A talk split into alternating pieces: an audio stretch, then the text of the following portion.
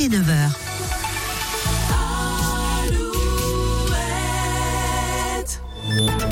Alouette, les infos. Un nouveau point sur l'actu et la tendance météo de cette journée tout de suite avec Corentin Mathias. Bonjour Corentin. Bonjour à tous. Le point météo, justement, c'est dans deux minutes. La météo qui pourrait être responsable dans les Deux-Sèvres de l'effondrement de deux maisons hier après-midi à Mosée sur le Mignon et à Saint-Mexan-l'École.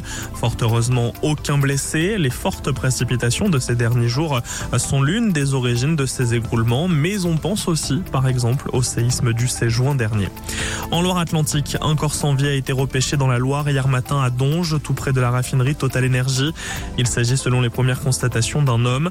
La gendarmerie de Saint-Nazaire enquête sur d'éventuelles disparitions ces derniers temps.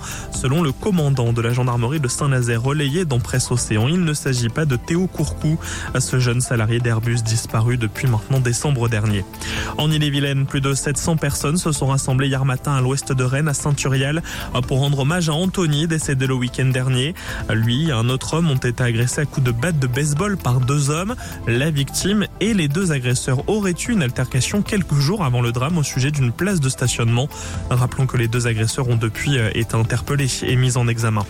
Vos sorties ce dimanche, plusieurs salons du vin et de la gastronomie en Charente, à la salle des sports de Saint-Saturnin, au parc des expositions de Quimper, dans le Maine-et-Loire, la Fort Expo de Varade, à plusieurs salons de l'habitat aussi en Charente-Maritime, au centre des congrès de Jonzac, au parc des expositions de Bordeaux, à la salle de la Trocardière à Rosé.